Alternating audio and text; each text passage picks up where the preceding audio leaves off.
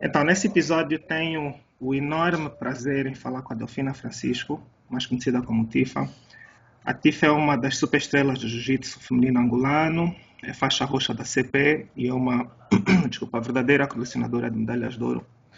Entre muitos títulos, ela é campeã europeia 2017, número 2 africana e número 1 angolana pelo ranking da época 2019 da Abu Dhabi Jiu-Jitsu Pro, que veio substituir a UEJJF. É dona de um jiu-jitsu muito para frente e é sempre muito bonito ver uh, ver-te a lutar. E foi obrigado por teres aceito uh, o convite, tá? Obrigada eu pelo convite. Olha, eu tenho acompanhado a tua carreira competitiva mais ou menos desde o início, né? Um, e sei que tu és uma das pessoas que consegue pôr o, o, a plateia toda de pé. Já vi várias vezes em que estávamos atentos já com uma luta e a Tifa entra e temos que olhar todos para o outro lado, né? Por tua causa. Sim. Um, as perguntas que eu tenho para ti hoje do meu lado, pelo menos, é mais no sentido de perceber como é que funciona a mente de um campeão de jiu-jitsu. Yeah? Uh, e com um bocadinho de sorte, sei lá, dar alguma coisa útil ao pessoal uh, que está a ouvir isso. Tá bom que também treina e quer competir. Eu já, já te expliquei mais ou menos como é que isso funciona, né, as 10 perguntas, uh, mas já é relaxado, tá bem? Estás pronta, né? É sim, é sim. Ok. Vamos lá. Tu começaste a competir na faixa branca. Tu tinhas quanto, quanto tempo de jiu-jitsu? E como é que foi a tua primeira competição? Lembras-te? Tinhas quantos anos, já agora? Sim, sim, tinha 16 anos e foi mais um, um incentivo. Disseram-me que eu disse que eu não estava preparada e surgiu uma pergunta: quando é que eu vou estar preparada? Quando é que tu realmente vais estar preparada? Tu nunca sabes quando é que um, um atleta normalmente está preparado que é para uma, uma competição. Então eu fui, me testei, saí como terceira classificada e criei hum. uma ambição de que eu podia mais e que a questão de não estar preparada não é uma questão. Foi uma boa experiência para ti, então, não é? Foi, foi uma ótima experiência. Estavas muito nervosa? Estava, estava muito nervosa. Né? Estava. E, e tu, por exemplo, para o, para o europeu eh, que tu ganhaste, tinhas quanto tempo já de jiu-jitsu? O europeu já tinha. Era faixa branca, né? Era faixa branca, já tinha por aí quase um ano. Um ano? Não, okay. já, tinha, já, já tinha um ano. Já tinha um ano. Hum. Um ano e alguns meses. Ok. Isso foi também incentivo da, da academia que queria que tu fosses ou tu é que decidiste que querias? Foi, foi a maior parte da, da vontade foi da academia, porque eu era um ano de jiu-jitsu, não tinha muita noção dos campeonatos e a minha maior ambição era participar de um mundial. Hum, então, okay. depois surgiu-me um calendário que o Flávio apresentou me disse olha, tem um campeonato europeu, interessa muito que participes. Eu pesquisei uhum. como é que era a plataforma do campeonato e disse, vi que o título era grande e que já também, como atleta, devia almejar também um título desse, então peguei e fui. Okay. Com muito incentivo da academia e consegui alcançar o objetivo. Hum. Foram quantas lutas, lembras-te? Foram três, três lutas. Três? Três lutas. Estavas, tipo, achas que o nível de dificuldade, por exemplo, comparando com o que tinhas encontrado até agora, era mais alto? É, era, era mais alto. Acho que era mais o nervosismo, né? Também o nervosismo também estava a tomar um pouco conta de mim, mas yeah. o nível era alto. Yeah, imagino que sim. Tá bom, vamos lá, vai, tua vez. Vamos passar. Ainda tenho mais perguntas sobre isso. Bem, eu quero saber como é que surgiu esse interesse em fazer yoga. Yoga? Sim. É assim, eu não sou um grande yogi, isso tem, tem que ficar claro. Às vezes fica a percepção que porque tem uma academia onde nós ensinamos yoga, eu também sou é, um, um yogi profissional, né? Porque não é o caso. Eu, eu um, treino muito casualmente. Eu comecei a treinar porque tive uma lesão relativamente grave nas costas e quando comecei a fazer a fisioterapia, não só o fisioterapeuta uh, aconselhou-me a fazer yoga e pilates como os exercícios que ele mandou fazer, eu encontrei iguaizinhos na aula de yoga, tá já viu? Ok. Então decidi que, pronto, era aquilo que eu queria que tinha que fazer. Uh, mas para ser sincero, antes disso eu nem dava muita atenção ao yoga, não era assim, sinceramente nem, nem achava assim muita piada.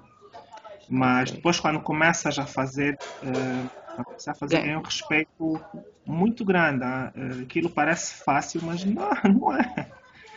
Não é nada fácil. Uh, se tiveres um, um, bom professor, nós temos a sorte de ter a que é uma boa professora, e ela, ela faz as coisas parecerem muito fáceis, mas quando tu estás lá, epá, não, aquilo é, é assim um bocado. quer um bocadinho mais de força do que eu pensava. E, então agora faço sempre que posso. Incorporei algumas coisas na minha rotina.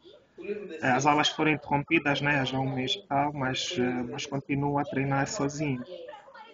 Ok. Esse veio daí, mas eu não tenho mais do que dois ou três meses de yoga no total. Sou ok. bem, bem iniciante. Yeah. Ok, percebi. Tá bom, vamos lá passar para outra então. Tu, para além de, de jiu-jitsu, também faz algum tipo de operação física para competir? Achas que é obrigatório? É...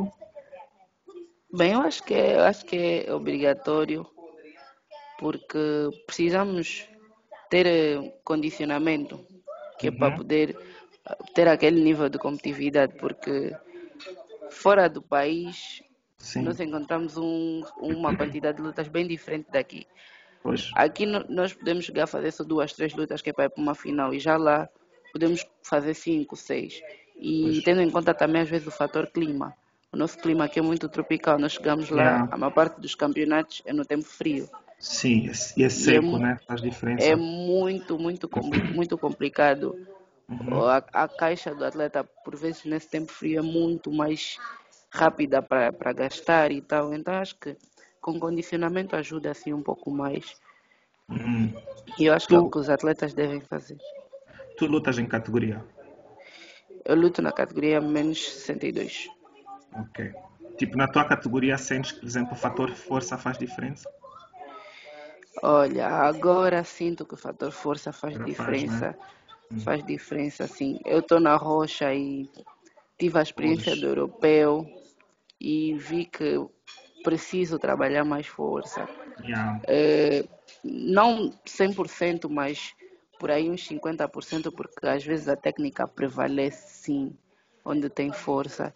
Hum. Então acho que se eu conseguir conciliar isso, vai ser uma boa junção.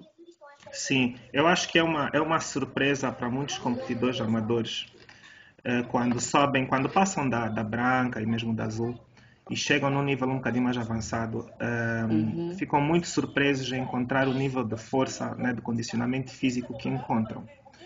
Isso até posso, posso dizer uh, por experiência própria e pelos, e pelos atletas que, que passaram por mim. Uh, há sempre aquela primeira surpresa, depois os gajos fazem tanta força. E, e não percebes que, que faz parte justamente do arsenal, né? porque técnica e a parte mental levam-te até um certo ponto, mas quando os dois são iguais, quando tu e o teu, e o teu adversário são iguais, querem a mesma coisa, estão com a mesmo, mesma vontade e treinam da mesma forma, o condicionamento físico faz uma diferença do caraças. Faz, faz uma é. diferença enorme. E acho que é algo que essa nova geração agora já, já percebe melhor do que nós, por exemplo. Epá, íamos só, estás a ver? E o que é. fosse era. Yeah. Tá bom, passa lá, tua vez. Como é que é ser professor de jiu-jitsu brasileiro? Como é que é ser? Professor ah, de jiu-jitsu brasileiro. Assim, tem muitos aspectos, Tifa. Eu já faço isso há algum tempo, né? Um, uhum. E vai evoluindo. No, o, o que eu sentia. Eu comecei a dar aulas na faixa azul, sei lá, em 2006, 2007 e o que eu sentia na altura como, como instrutor, né, não é o que eu sinto hoje, uh, que tenho uma academia, uma equipa. Sim, é mesmo nesse aspecto que eu queria Sim, saber. há uma evolução. Eu acho que a, coisa, a melhor coisa, há, há coisas boas e claro que há coisas más, como tudo. Mas a melhor coisa é ver o pessoal a evoluir. Isso aqui é a parte. É, é muito fixe. É, não é satisfatório. Yeah, é, tu dás aulas? Não sei. Dou, dou aulas. Mas, Yeah, essa, essa é a melhor parte, estás a ver? É tu vês, tu, tu ensinaste, sei lá, uma maneira de fazer certas coisas e depois vês a pessoa, não necessariamente a fazer igual, mas a fazer uma interpretação daquilo que ele percebeu. E às vezes até a fazer melhor. Já ver, aí mesmo é que é, que é um prazer de satisfatório. Yeah. Eu acho que essa é a melhor, essa é a melhor parte de dar aulas, ah, de ser professor. Ou já, sei lá, outros fatores, é, o, o fato de, que- de poderes ajudar pessoas, tu és do dentro do jiu-jitsu, tu sabes o que é que é o jiu-jitsu, percebes Uhum. a diferença que faz na, na, na vida das pessoas. Mas alguém que, que não sabe, isso, que acabou de entrar, hum, é- acho que é muito mais bonito aí, já ver, tu vês um antes e um depois. E isso, é, às vezes, até em pouco tempo. Com algumas, pessoas demora algum tempo. Mas com algumas, tu logo no primeiro mês vês uma diferença. Comportamento, de, estão mais alertas, estão mais vivos, estão, né? estão mais confiantes. atenção, sim. Sim. Eu acho que a parte da confiança, sobretudo, é, é um, é um fator bem grande. Eu gosto muito de ver, e já recebi muitos rapazes, sei lá, com problemas de personalidade, muitas meninas com problemas de confiança, e tu em 3, 4 meses vês a diferença logo. É. Acho que essa é a parte porreira. Há o lado mau também, né? Mas, mas o É lado leve mau yeah, pode ser eh, maior do que o lado bom. do que o lado bom. Yeah. Right. Olha, no que toca à preparação mental, tu, ah, tu ficas, tu ficas nervosa, mas, né? mas como é que tu geres os nervos em geral? Como é que pensas, por exemplo, quando estás a preparar para um campeonato? E mesmo no dia ah, da competição ou na hora de lutar? Tipo, tens uma, tens técnicas para isso? Eu não tenho, não tenho assim uma técnica, mas eu sou muito otimista. Uhum. Eu sou, sou muito otimista. Eu, eu digo sempre, se, se vai dar certo e se não der certo, vamos arranjar um jeito de dar certo na próxima Ah, vez. Então, Hum. o otimismo é, que- é que tem me feito uma, tem me dado uma grande ajuda nesses Uhum. aspectos. Tu, por exemplo, tu sentes muita pressão por seres né, a Tifa, né, a grande Tifa. Sentes, sentes pressão no que toca a isso? Tipo, as pessoas ficam à espera que tu tenhas certos tipos de resultados? Sinto, sinto uma grande pressão, porque às vezes eu posso, posso fazer uma luta e as pessoas dizem, não, não foi aquilo que esperávamos, não é a Tifa que lutou, queríamos mais daquela Tifa que estamos habituados. Então é, sempre, é sempre uma grande pressão quando entras para um campeonato e sabes é que que tens. Epá, de formas que eu tento sempre fazer aquilo que as pessoas estão à espera e no resultado que eles estão à espera, mas do meu jeito. E não é 100% aquilo que eles estão à espera, mas é aquilo que eu posso dar. Hum, ok. Tu, ah, por exemplo, em termos de motivação, tu tens alguma coisa que te motiva? O que, por exemplo, o que é que te faz voltar a competir e competir e competir? Né? Tens alguma coisa que te, que te empurra para fazer isso? Uma das é, é saber que tem pessoas que ah, eu sou a inspiração e que se Hum. eles fazem o que fazem é porque eu faço alguma coisa ou porque dou resultados bons. Então, isso é que tem me motivado mais ainda. Hum. Tu achas que é, é, é verdade que quem quer mais, né, quem ganha, isso é, isso é uma coisa que se diz muito no jiu-jitsu. Achas que isso é verdade? Quem quer mais é quem ganha? Sim, Nem sempre, nem sempre, né? nem sempre. Tu achas que a vontade de ganhar é um fator? A vontade de ganhar é um fator, mas por, por vezes o atleta não está bem preparado e há Hum. coisas que podem, podem não conciliar que é para alcançar o objetivo. Sim, sim, isso é verdade. Já te aconteceu, por exemplo, perder ou ganhar alguém que estava mais ou menos preparado, mas só com a tua cabeça, de certa forma, com a tua vontade? Já, já, eu acho que já. Eu Perder que e já. ganhar? Hum. Já perdeste alguém, Eu- por exemplo, que queria mais do que tu? Mesmo tu sabendo, sei lá, o lutares que estavas, eras superior tecnicamente. Já, eu acho que já. Isso já Hum. me aconteceu. Já senti que eu podia, mas não sei o que que aconteceu. Como já ganhei, sentindo que não dei o que eu devia dar, mas a Uhum. pessoa só perdeu psicologicamente. Sim. É, isso, isso acontece, isso é realmente. Eu, eu, por exemplo, eu posso falar por mim, né? Eu, eu nunca fui assim uma. Competição nunca foi algo que eu gostei de fazer. Ver, eu, eu, competia assim, mas era mais porque. Não era porque gostava, era porque percebia que, saía sempre maior. né? Sempre Ok. aprendia sempre alguma coisa a mais do que treinar mais forte.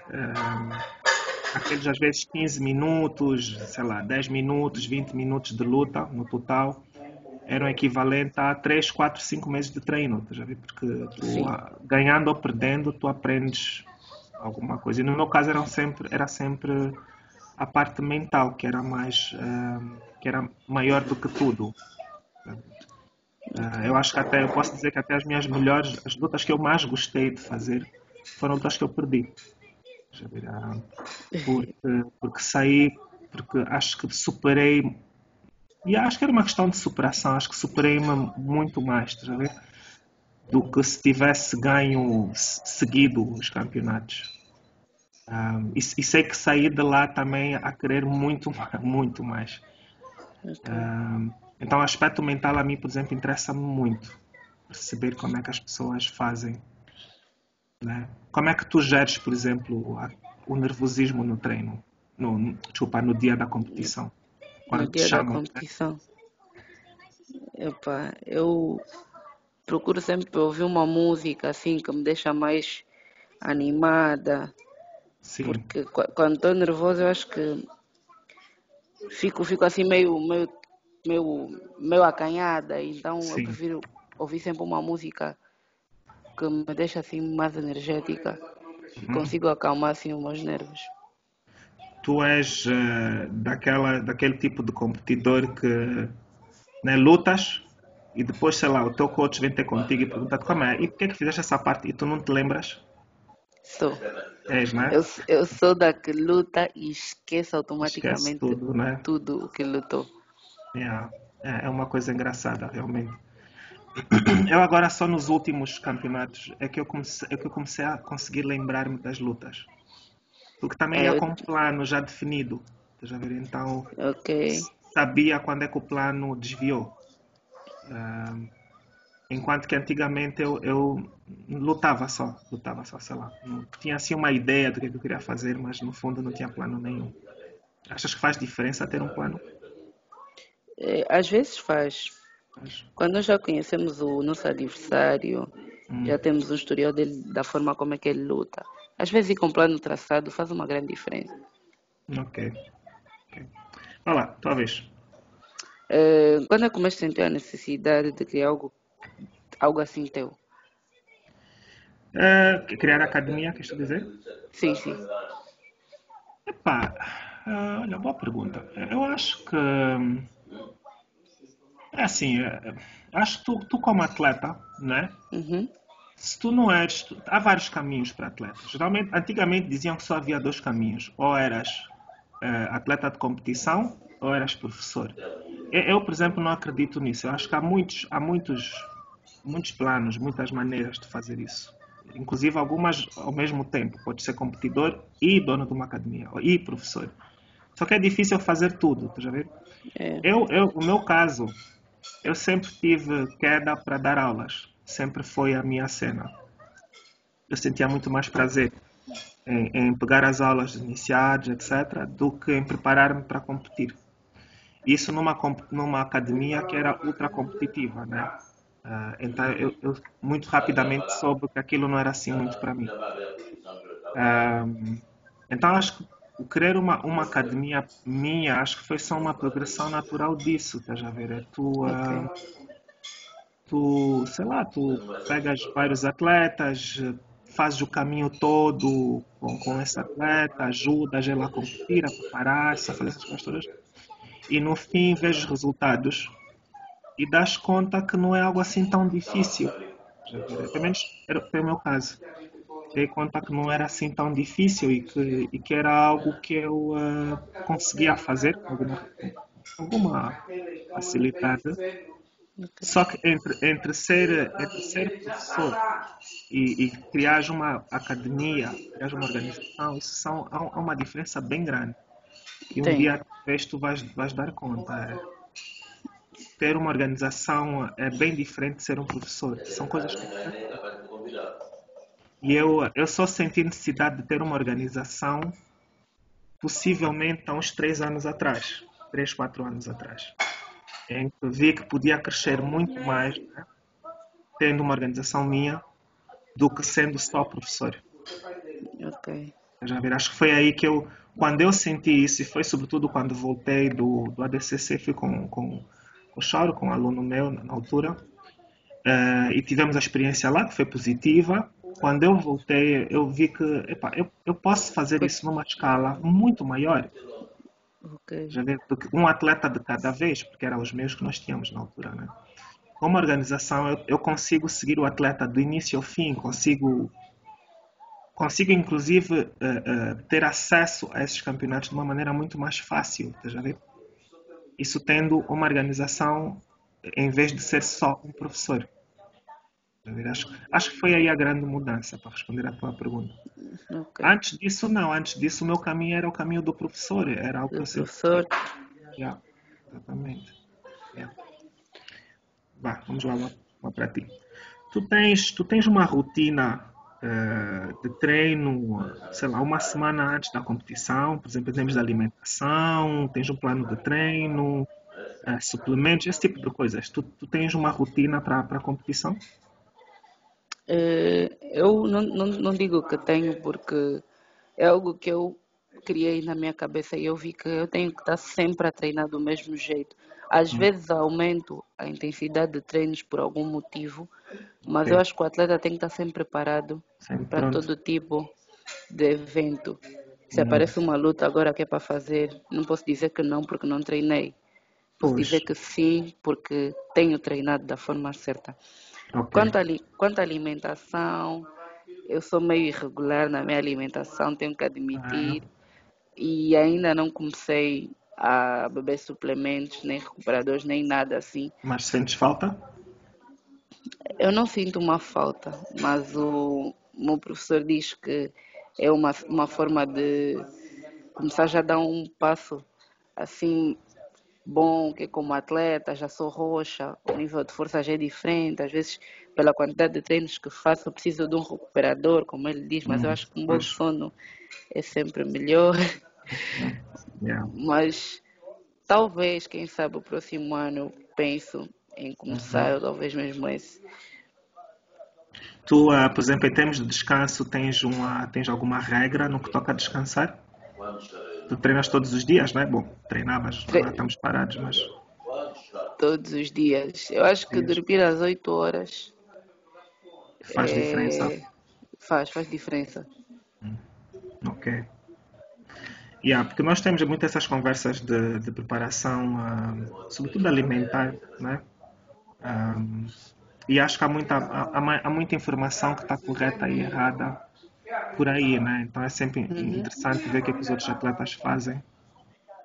Yeah. Tá bom, vamos lá, tua vez então. É, quais, quais são os, os próximos passos que o mestre tem para o jiu-jitsu? Bom, isso no, no caso pessoal ou, ou, no que toca academia? No que toca academia. No que toca academia? Uhum. É assim, Tifa, bom, como sabes, as coisas complicaram-se bastante, né? Yeah, muito. Do corona. Muito. É, tínhamos planos para esse ano já todos traçados e uh, com essa crise toda temos que fazer reajustes. Então fica um bocadinho difícil eu, eu dizer-te exatamente o que, é que, eu vou fazer, por exemplo, este ano.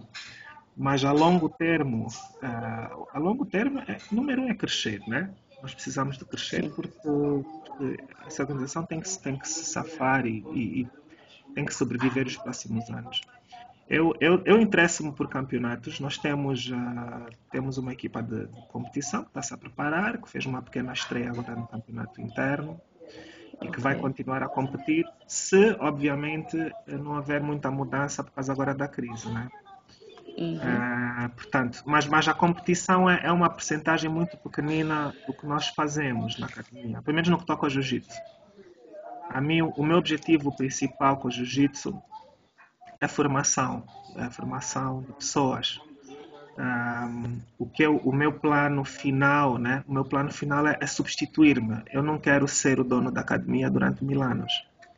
Uh, não quero ser o professor principal durante mil anos. Aliás, eu nem quero ser professor sequer durante mil anos. Eu, eu gostaria de ver uh, o pessoal que estamos a formar agora a tomar conta desses, desses diferentes aspectos. Já ver, isso, isso seria, esse é o meu plano pessoal.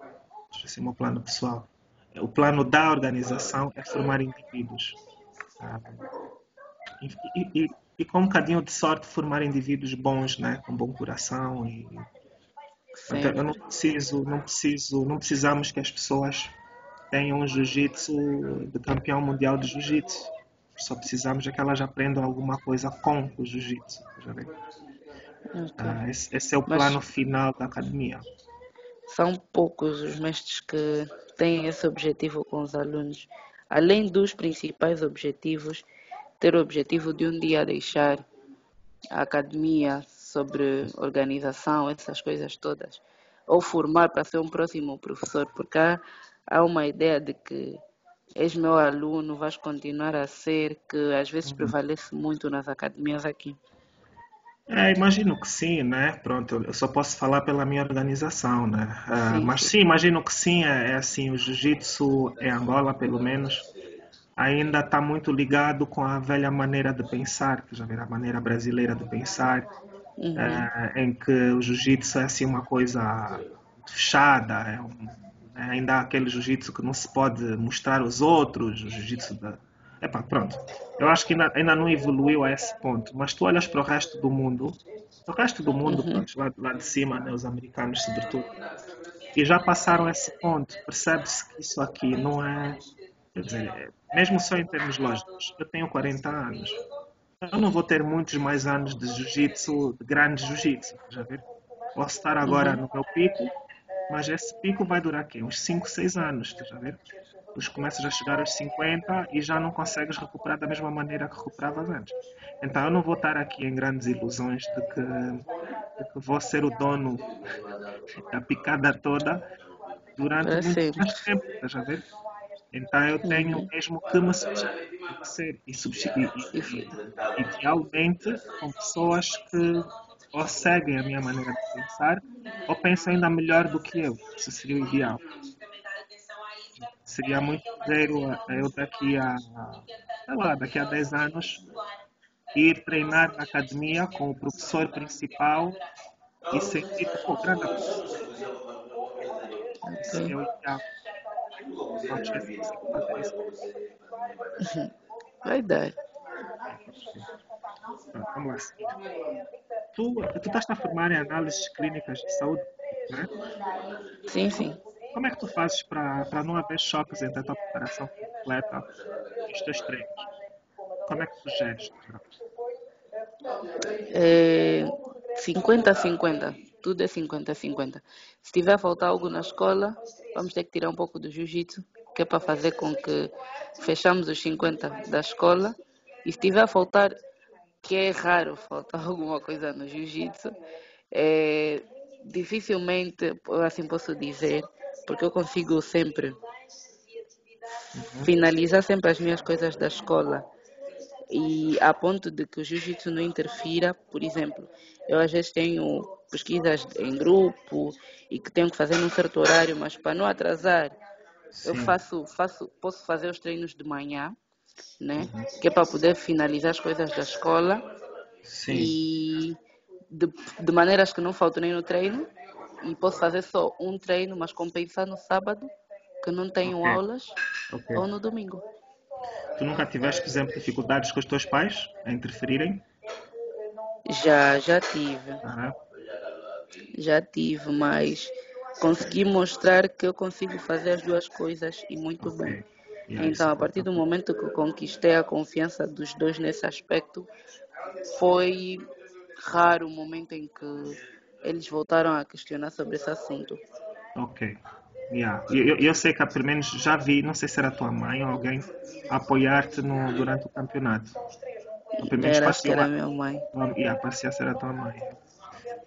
Yeah. Yeah, vai lá, tua vez então. É, se pudesse mudar alguma coisa no jiu-jitsu aqui em Luanda, o que, é que seria? Epa, isso é um perguntão. uh, eu, eu acho, eu sou um proponente muito grande tifa, de intercâmbio, sabes?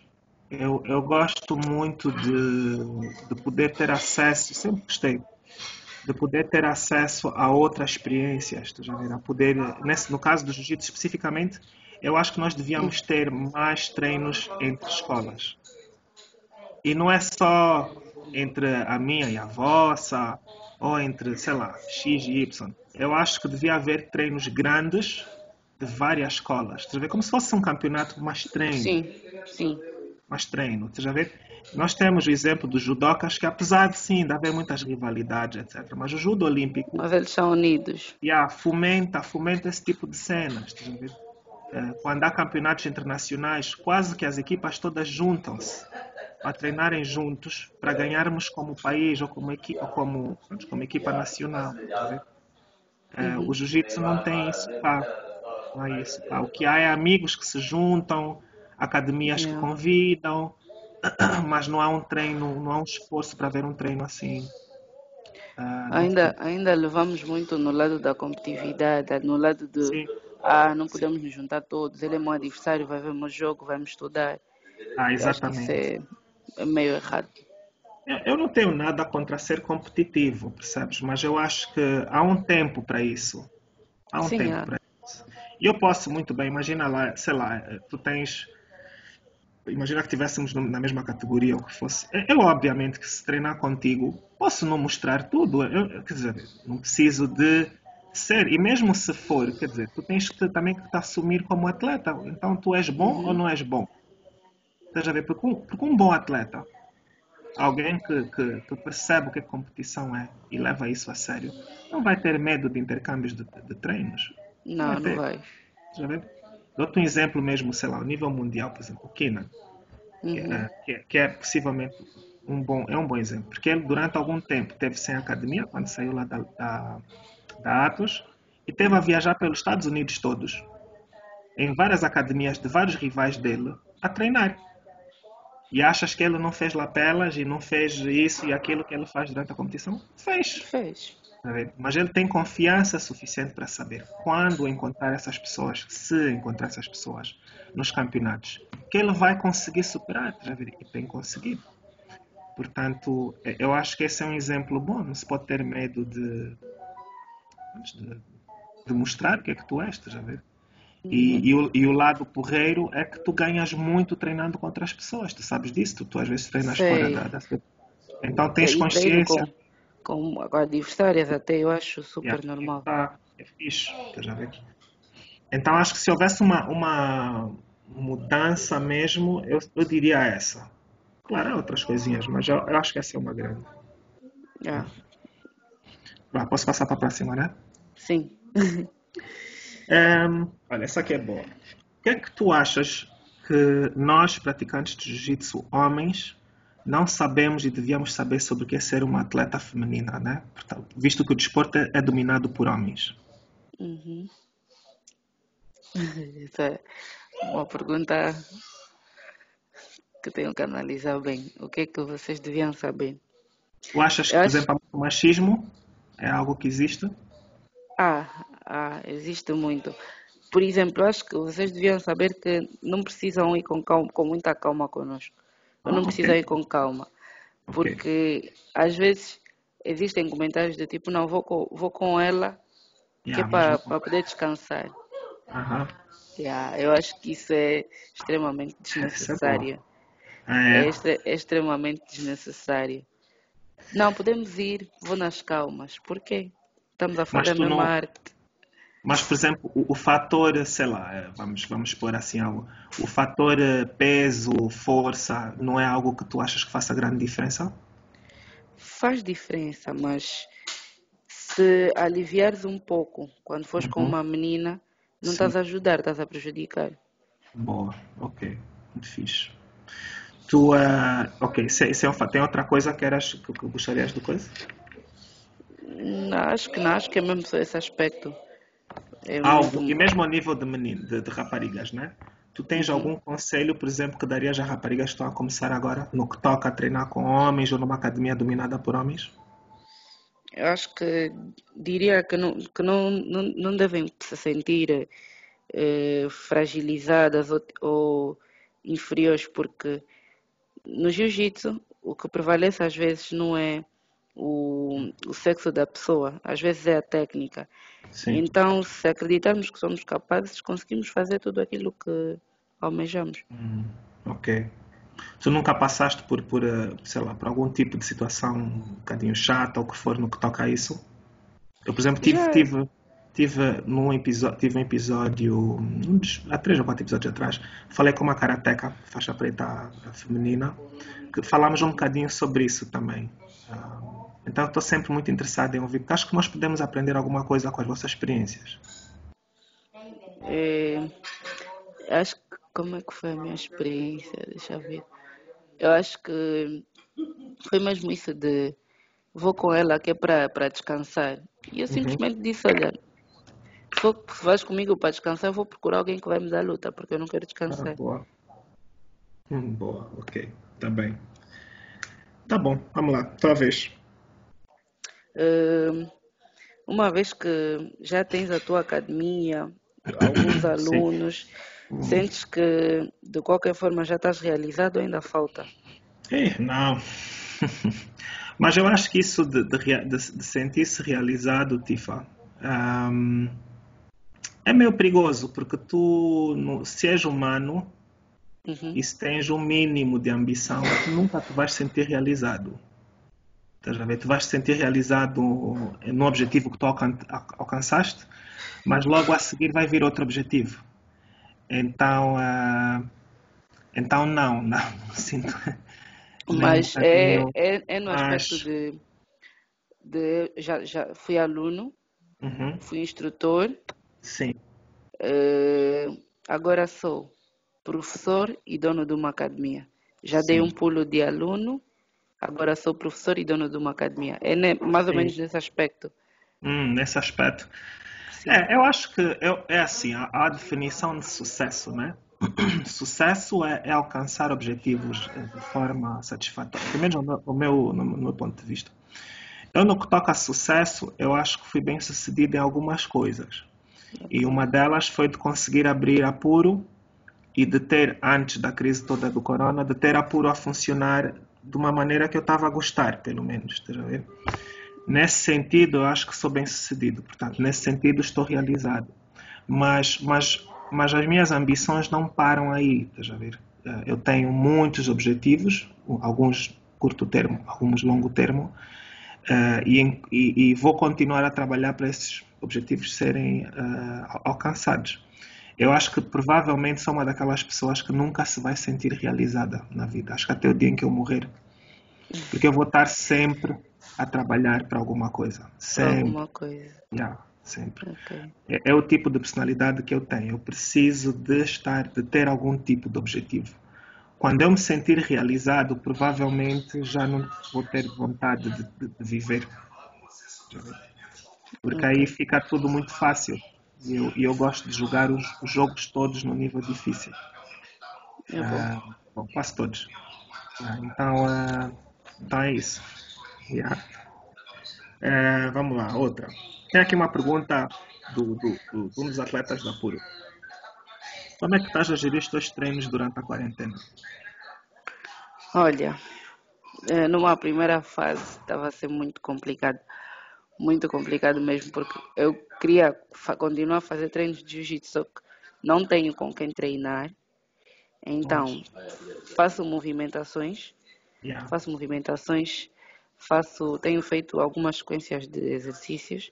Uhum. Tenho aqui o tatame, mas tipo, não tenho mesmo com quem treinar. Yeah, não tens irmãos nem nada? É, é muito pequenininha ainda. Tá.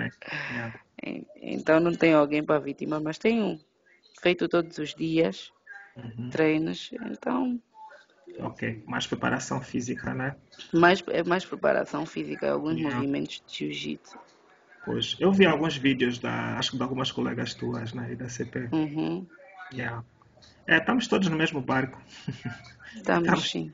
iguaizinhos. Eu também tenho, tenho, tenho mexido três vezes por semana, epá, mas não é a mesma coisa, né? Não, não é a mesma coisa. Então agora é aguentar e vamos ver. Yeah. Vai lá. Acho que és tu, és tu, né? Sim, sou eu. Perdi. Yeah. Ah, qual era um dos objetivos para 2020, uma vez que 2020 já está assim meio Yeah. Pois é. Eu tinha dois grandes. Tinha iniciar a equipa, uh, equipa competitiva. Eles ficaram a treinar cerca de seis meses para começarem relativamente bem. Uh, isso era uma coisa. Uh, e tinha um, um, certo. Pronto, tínhamos o, o, site que felizmente conseguiu sair, o Puro Online, que teve que sair muito mais cedo por causa dessa crise toda. E, epá, e o objetivo final era, era duplicar o número de alunos, o que okay. pode vir a ser complicado, porque né, jiu-jitsu agora é, basicamente virou um desporto de risco. Mas pronto, mas vamos ver, vamos ver. Ainda essa, essa página ainda não, ainda não foi virada, vamos ver como é que o mundo também reage, como é que Angola reage. Eu acredito que ainda é possível, mas uh, vamos ver. Portanto, estou com os três objetivos, pelo menos dois, os três objetivos grandes da academia estão parados de momento, estão em pausa. E, yeah, e vamos ver. yeah. Um, vamos lá, o que é que tu achas que mais mudou em ti da faixa branca até a roxa no que toca à competição? Está mais fácil competir, por exemplo? Não, nunca, nunca está mais fácil competir à medida que vais passando de etapa, uhum. as coisas só vão piorando, melhorando nos aspectos, mas é, é piorando no, no, no, em termos de tens que dobrar tudo, em Sim. termos de treino, cabeça, é, tens que te preparar mais, porque é uhum. é sempre uma nova etapa, é Sim. é uma nova faixa, uma nova etapa. Então, em termos de competitividade a cada etapa de faixa que eu passo tem melhorado. Sim. E eu acho que se tivéssemos mais faixas roxas que é para competir, eu acho que o meu nível podia aumentar pois, muito mais. Porque eu perguntar. Sim. Eu aqui luto, sou roxa, luto com faixas azuis. Pois, Vou para um campeonato já. fora do país, luto com roxas. com roxas. Eu posso até ganhar todos os campeonatos aqui, mas hum. eu não estou a ganhar no meu nível. Não Sim. estando a desvalorizar as faixas azuis, mas claro. Fora do país a dificuldade que eu encontro numa é roxa maior, não, é, né? não é igual a uma azul. Sim, então eu acho que, de certa forma, o país não tem me ajudado a evoluir muito. É, é, yeah. é um, yeah, eu sei. Isso é um problema Acho que é feminino, sobretudo, ao nível. Porque não é só em Angola, é aqui à volta mesmo. Mesmo na África do Sul, as, as raparigas dizem exatamente a mesma coisa. É, mas, yeah, infelizmente é, é, o que é. Mas eu acho, eu acho que. Eu acho que, por outro lado, Tifa, uhum. se é verdade o que tu disseste, é verdade. Temos poucas faixas roxas, temos poucas pessoas no teu nível feminino, né? Sim. É, que, que consigam estar. Que consigam te dar trabalho mesmo, a sério. Mas, por outro lado, eu pego sempre o, o exemplo do o Roger Gracie, no, no, ano em que ele ganhou o campeonato, acho que foram oito lutas, oito finalizações, uma coisa assim espetacular. Ele, esse ano, só tinha um faixa preta na academia dele, que era o Braulio, e o resto era tudo faixa branca e azul. Deixa ver. E ele treinava com os brancas e com as azuis. O que ele, o que ele fazia, pelo menos que eu saiba, né, que eu não conheço, mas uhum. foi o que eu ouvi falar, o que ele fazia é, ele treinava sempre a perder, como se estivesse a perder. Então, então superava-se muito mais do que o normal. Por exemplo, sei lá, uma, uma coisa básica. É tu rolares com azuis e brancas, mas a perder 10-0. Ok. Ou rolares com faixas azuis que já tem assim, da tua academia, que já te dão assim um bocadinho de trabalho e elas poderem ganhar por pontos, mas tu só por finalização. Então tu estás sempre a pôr dificuldades à frente. Yeah. Sempre, yeah. Então tu habituas-te a treinar sempre no nível mais difícil possível. Isso é algo que nós, exemplo, okay. fazemos na, na, equipa de competição. É pôr uh, uh, expectativas completamente impossíveis. É impossível tu ganhar essa, essa, esse campeonato com essa luta. É, ao menos que faças realmente o impossível. Por exemplo, estás a perder 20-0 e só podes ganhar por pontos. Tens 5 minutos. Okay. De repente a tua maneira de lutar vai mudar. Já não vais lutar eh, relaxada, ah, isso aqui é fácil. Já não vai ser assim.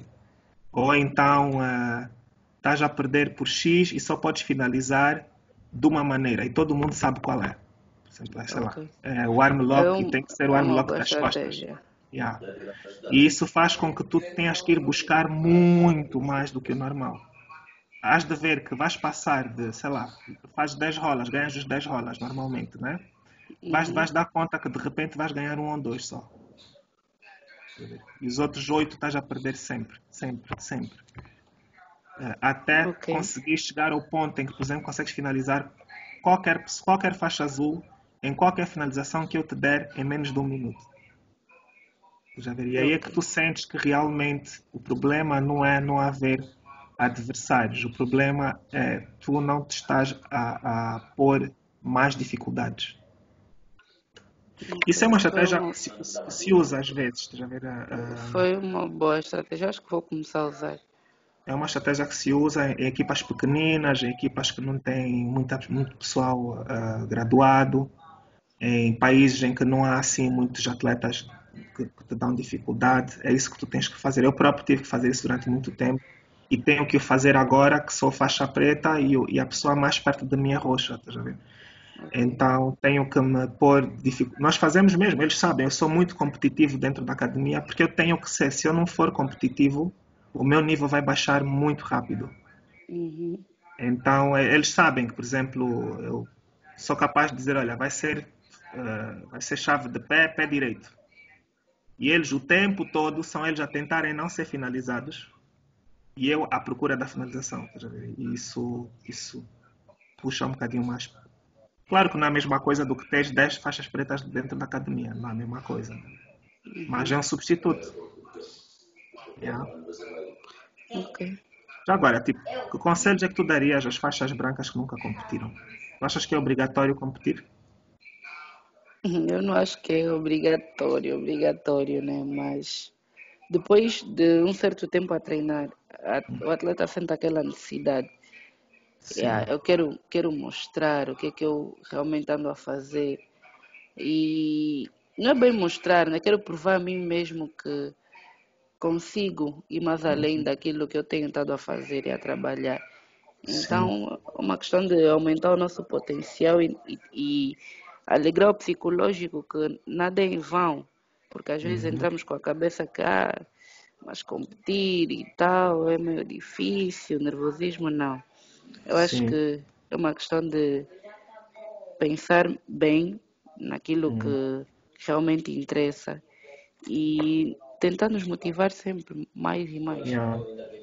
Tu achas, tu recomendarias, sei lá, a um, a um atleta que está a progredir nas faixas a chegar, sei lá, numa faixa preta, marrom, sem competir? Achas que é algo que Não, tu não recomendarias, né? não, não, nunca. Por quê? Porque eu acho que o nível de competitividade da branca até a marrom é diferente. Então, se eu não vi o nível de competitividade, eu não vi como é que é a rotatividade em termos de luta, nem na branca, nem na azul, mesmo que eu tente ir ver na, na marrom, não creio que será muito positivo. Se bem que há casos que é, mas é uma questão de experiência, é uma questão de, de criar táticas, é uma questão de explorar mais esse ambiente Crescer, competitivo né? e Sim. crescer, sim. Hum. Tu achas que cresce mais competindo? Eu acho que sim, porque a, cada campeonato é uma aprendizagem. É, um- eu acho que cresce muito. Hum, ok. Tá bom, vai tua vez. Eh, na turma dos, dos infantis, Uhum. o, o mestre já dá aulas também? É, a equipa, eu tenho uma equipa de, infanti, de, de professores infantis que é liderada pelo professor Fernando. Aham. Eu não, eu, eu evito dar aulas a infantis. Não tenho, para ser sincero, paciência nenhuma. ok. Yeah. Mas do pouco que vês, já Aham. um assim, um, um, um infantozinho que vês já é muito dedicado. Ah, sim, sim, sim. Eh, tenho, é assim, eu, eu dou aulas dos 13 para cima, né? O- Ok. a equipa do Fernando dá dos 4 aos 12. Eu posso falar dos 13. Eu tenho dois meninos, dois, deixa eu pensar. Tenho, tenho pelo menos dois rapazes de 14 anos e uma menina que deve ter agora 13, que eu acho que são promessas muito, muito grandes. Muito grandes mesmo. Um dos miúdos, que é o Fábio, um, acho que ele tem 14 ou 15, agora não tenho mais certeza. Lutou agora no, no, no campeonato interno. Foi a estreia dele, ele faz parte da equipa competitiva. E, epá, é, é um show, é, é, um show mesmo. Ele faz tudo bonito, é, é, lindo ver ela lutar, já ver, é muito bonita, cabeça muito clara, tudo certinho. E é muito técnico, e depois ele come todo magrinho, então uh, né, tem mesmo que ser muito técnico. E o que é porreiro nas, nas crianças, ou pelo menos nos infantos juvenis, é a maneira como eles aprendem. Eles aprendem tudo tão rápido. Muito rápido. Yeah, os, os adultos já passam meio lentinhos, né? Tens que explicar uhum. as coisas cinco, seis, sete vezes. Com os com as, os miúdos é uma vez, uma vez, e eles pegam aquilo e estão a fazer no mesmo dia. Ver, essa, essa aqui é a parte muito bonita. Ele fez uma queda, ele teve a fazer umas quedas, que eu acho que ele aprendeu um dia antes, ver, e, e fez a queda duas ou três vezes. Então, é, acho que sim. Mas isso, acho que na minha equipa, sim, mas, mas em geral, em geral, tu vês os juvenis agora a lutarem, pô, e não, não deixam nada, uh, não tem nada a perder com os adultos, sabes? São, uhum. Isso nas equipas quase todas. O, o nível está muito alto, eu acho. E está muito bom mesmo. Portanto, eu acho que sim, há, há sim umas promessas. Vamos ver, né? Ok. Yeah. É, bom, essa aqui é, é, é, é fácil. Quais são os teus top 3 nacionais e internacionais de jiu-jitsu? Portanto, as pessoas que, que mais te inspiram ou inspiraram. Olha, internacional, o Leandro Lô, uhum. A Bia Basílio Bia. e a Bia Mesquita. Eles os três, São... por quê? Porque o Leandro Lobo, porque ele é, é explosivo, hum. é, ele é um passador que, epá, que é um, um, passador que atropela. Quando ele passa de forma que você fica a olhar e é yeah. espetacular. Eu vi ele a lutar no, no Mundial e desde ali que não parei de acompanhar o trabalho dele. Yeah. E yeah, então a Bia, a Bia Basília é a mesma coisa. Eu acho que ela é muito meiga, ela tem um jeito único. Yeah de é. lutar e sempre com um sorriso, independentemente daquilo que é o resultado da luta. Yeah, isso é verdade. Yeah. E a? A, a Bia Mesquita, porque ela tem um jogo assim misto e eu gosto de apreciar porque eu acho que um atleta não pode eh, ficar só por um único jogo. Se é passador, uhum. é passador e não interessa sem fazer guarda. Eu acho que ela Sim. tem essa mistura que eu É mais polivalente, isso. né? Yeah. É, é. Hum. E nacional? Agora, nacional. Nacional. Isso é que é difícil. Dizer, é muito difícil. Eu vou dizer o, o mestre Kaká. Hum. O mestre Kaká. Nacional. A Alexia. Alexia. A Paiva. A Paiva. Alexia e o Marcelo são três pessoas que. Marcelo Gomes? Marcelo Gomes, que eu acompanho faz tempo e o mestre Kaká, pelo facto dele ter a idade que tem e a vontade que ele uhum. tem de ganhar sim. sempre, é uhum. alguém muito dedicado. A Alexia, sim, pela persistência, pela persistência e por nunca virar a cara a ninguém. Yeah. Ela agora tem... é que é azul ou roxa? Já nem sei. Roxa, é roxa, roxa já. Né? Ok. O Marcelo, pelo, pelo facto dele ser o guardeiro que ele é, e às vezes inspira-me muito em querer aperfeiçoar é. mais a minha guarda. Yeah. Yeah, eu acho que se desse papo, mas eu até ia pôr também o YouTube, porque é alguém que eu é aprecio muito mesmo, muito, é. muito, muito, muito. Para quem não sabe, o YouTube é, o YouTube é um, é um lutador, que o, que nickname é. dele é, YouTube. É. E aliás, foi eu que desse, eu que desse esse nick ao, YouTube, por acaso. Ok. Uh, yeah, ela tem uma guarda estúpida, pá. Yeah, eu, eu sou uma passadora que tem uma ambição enorme de ter uma guarda assim espetacular. Yeah. Pretendo aperfeiçoar mais e mais as minhas passagens, mas É, Eu acho essencial eu saber jogar nos dois sítios. sim. É um fator genético, né? O YouTube, o corpo dele foi feito para aquilo. É, a- já cheguei também a, a comprovar isso. Yeah. Ele, é, ele é todo elástico mesmo. Yeah. Tá bom. Mais, mais algum nome? Eu posso... Podemos passar? Não, não podemos passar. Yeah. Vai lá, tua vez então. Eh, na, na equipa feminina da Uhum. Puro, Sim. eh, como, é- como é que estamos em termos de vontade de competir? Como é que as meninas. Só são duas ainda, né? São, portanto, ah, que estão comigo são. ah, não, são mais. Com, São que mais. querem competir, que querem competir, Sim, são que querem poucas. competir. Competir E- são a pequenina, a Val- a Valentina, a Sara. ah, por enquanto são duas, sim. Uma já duas. já começou, né? A Salete já fez já a estreia dela. Já estreia no, super no nervosa. interno. Sim, sim, sim, falei com Uma ela. Tá a Valentina ainda, é- ainda é menina, né? tem 13 anos, ainda está, mas está a desenvolver um jiu-jitsu muito bonito e, e ela tem, tem, tem aquela coisa, tem aquele, aquele fogozinho, estás a ver?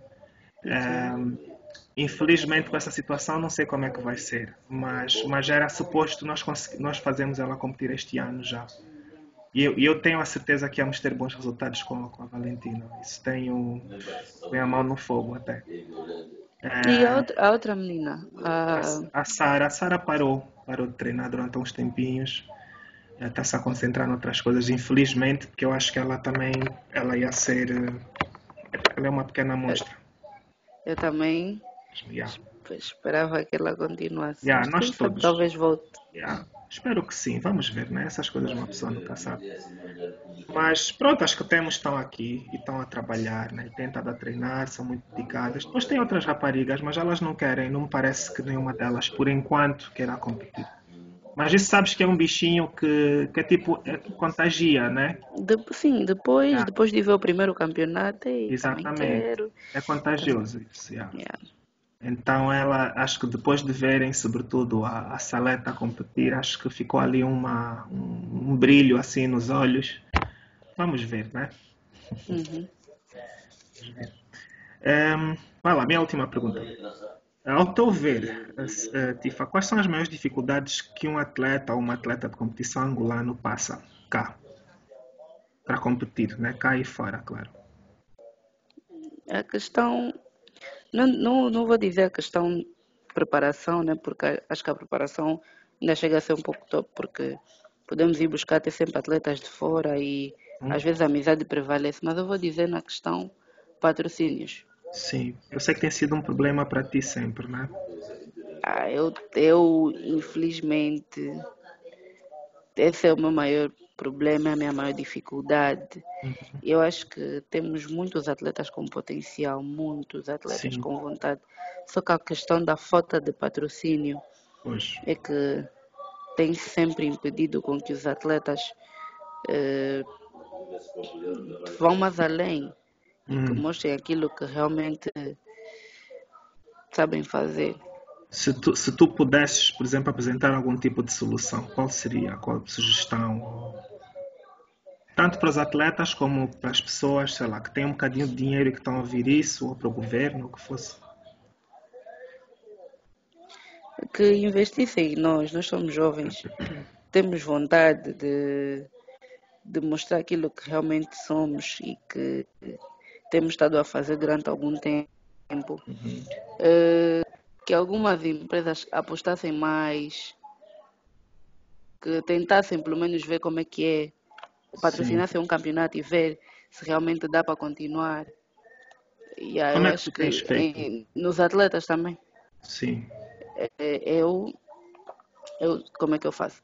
Eu, para já, os campeonatos que eu participei fora, para alcançar tudo, todo, todo o orçamento que eu preciso é em questões de as pessoas, eu faço uma publicação, peço ajuda daqui e dali, eu faço treinos, que a Sim. entrada são mil kwanzas, faço Sim, dois ou sim. três treinos e há uma grande aderência, se posso assim dizer, que às vezes consigo alcançar tipo um valor que é para participar do campeonato que eu quero, mas depois preciso sempre mais, porque não resta só Claro. pagar a, a passagem, depois tem estadia, Sim, alimentação, estadia. pagamento do próprio campeonato. Exato, exatamente. é uma, é uma situação que não é muito fácil. Hum, sim. Tu, tu achas, tu é tens, fácil. achas que isso tem funcionado para ti, né? Essa maneira. Mas é sempre muito tipo na risca ou, ou tens conseguido safar-te só, por exemplo, com esse tipo de, É, é sempre na risca. sempre na É risca, né? sempre na risca. É sempre na Yeah. risca, sim. E eu acho que os atletas que, que realmente precisam de patrocínio devem divulgar mais a imagem. Pois, Porque às vezes não é só é. precisar e ficar ali, nós não divulgamos a, a nossa imagem. Sim, Porque para nos conhecerem e terem, terem a noção que precisamos disso e daquilo. Se tu não divulgas a tua imagem, tu não és ninguém. Eu não vou patrocinar um, uma pessoa que não aparece, que não Pois, divulga a sua imagem. Eu acho que é nesses aspectos também que nós, como atletas, erramos um pouco. sim, Se divulgássemos um pouco mais, talvez mostraríamos: olha, eu existo, eu estou aqui, eu também preciso. E é algo que os atletas também erram um pouco. Sim, no que toca a isso, de certeza absoluta. Eu acho que, acho que, bom, se é verdade que por um lado não há interesse, né, dessas organizações, etc. Por outro lado, eu acho que os atletas não percebem como é que os patrocínios funcionam. Ah, As empresas têm que ganhar alguma coisa com isso. Isso não é, não é caridade, não está a oferecer dinheiro. Ahm, uma empresa quando participa, quando paga-te um bilhete de, de- de passagem ou seja lá o que for, espera algo em retorno. E geralmente, geralmente é a publicidade que vai com o teu nome. Seja porque tu ganhas todos os campeonatos, portanto, és um campeão, está sempre a ganhar as coisas, ou porque és alguém que faz barulho, né? que, que mexe com, com o público. Porque há atletas que não ganham assim muita coisa, mas que são um espetáculo de ver a lutar, já vê, que mexem com o público. E é o, Uhum. que, é o que as marcas querem. As marcas querem saber que quando alguém perguntar para quem é esse gajo, logo a seguir alguém vai dizer, olha, ele é patrocinado por esta marca. É, mas primeiro tem que fazer essa pergunta, quem é essa pessoa? Eu quero saber quem é essa pessoa. Ele luta de uma maneira espetacular, ou ganha todos os campeonatos, ou seja lá o que for, estás a ver? E eu acho que nisso, sim, tens razão. Uhum. Os atletas pecam um bocadinho em não se divulgarem mais. Claro que há maneiras de divulgar, né? Não vais agora ser o atleta que fala à toa nas redes sociais, insulta os outros e só para aparecer. para aparecer. Aí é? está tá errado. Mas, mas acho que, por exemplo, o trabalho que tu tens feito mesmo com a tua imagem e que outros atletas também que casa têm feito é, é boa. Ah, ah, Até lança o sinal, sabe? Eu, eu acho que posso mais. Eu tenho feito, tenho feito um trabalho, mas eu consigo fazer mais. É só organizar-me melhor Sim, e vou conseguir divulgar da melhor forma a minha imagem. sim. Mas É, até, até aqui eu acho que tenho feito um bom trabalho. Eu acho que sim. eh, Não é à toa que, por exemplo, quero falar contigo. E acho que, e acho que, que algo que eu já vi e que, inclusive, mencionamos num, outro, num, num dos outros episódios é tu, geralmente, quando se menciona o jiu-jitsu feminino, geralmente o teu nome vem logo a seguir, estás a ver? E isso não é só porque tu ganhas, não é, não é uma questão de ganhar. É, é porque tu estás a divulgar o tempo inteiro. Tipo, tu és um nome, uma marca que está-se a formar. E, e nem todo mundo percebe isso. Percebes? E às vezes não é culpa tanto do- dos atletas. Por um, por um lado, sim, é culpa dos atletas, mas por outro lado também é das academias. Vês que não percebem que quando uma TIFA ganha, ganhamos todos nós. Já ganhamos todos nós. Eh, se eu sou dono de uma marca, de uma academia, por exemplo, e o meu atleta ganha, automaticamente a minha academia ganha. A academia ganhou, sim. Ah, Então, e, e- e- até do lado maior o jiu-jitsu ganha, porque de repente, sei lá, eu só tinha, tinha cinco meninas e ninguém quer competir, mas aí vão te ver a lutar e de repente também querem competir, estás a ver? Então aumenta as minhas chances de ter também uma tifa na minha casa, estás a ver? E isso Uhum. não sei se, se percebem, se todos nós percebemos isso, nós, nós donos da academia e professores. Acho que nem todos percebemos essa parte. há, há um aspecto business que tem que ser que tem que ser falado. Mas infelizmente é isso, né? Infelizmente falta ainda um bocado de educação. Tá bom, acho que tens mais uma, mais uma pergunta, né? A última. Olha, não tenho mais uma pergunta, mas tenho, tenho só a dizer, acho que, que, que eu não sei se esse ano realmente os objetivos de todo mundo vai, vamos conseguir alcançar, mas que dê certo tudo, que está programado aí para a equipa competitiva. Espero que sim. Yeah, Obrigado. é mais ou menos isso. Tá bom. Olha, foi ótimo conversar contigo, Tifa. Tens algum patrocinador ou alguém que queja agradecer? Onde é que te podemos seguir? Essas coisas todas. Olha, podem me seguir no Instagram, Tifa BJJ. Uhum. Uh, vou agradecer a Soltinho Kimonos, que, que são os meus patrocinadores de kimonos atualmente. Já vamos Ok. fazer um ano. E agradecer pela oportunidade e por me Uhum. apoiarem sempre. E agradecer também a todo mundo que me apoia quando eu tenho campeonatos e tem sempre dado aquela força. Não só os, os que me conhecem, mas também os que não me conhecem. Eu recebo muitas ajudas anônimas Uhum. e eu acho que é muito gratificante. Eu só, só tenho mesmo a agradecer. Tá bom. Olha, muito obrigado, Tifa. Yeah? Estou mesmo feliz por teres participado. Tá, Tá bem? tá, obrigada. Yeah.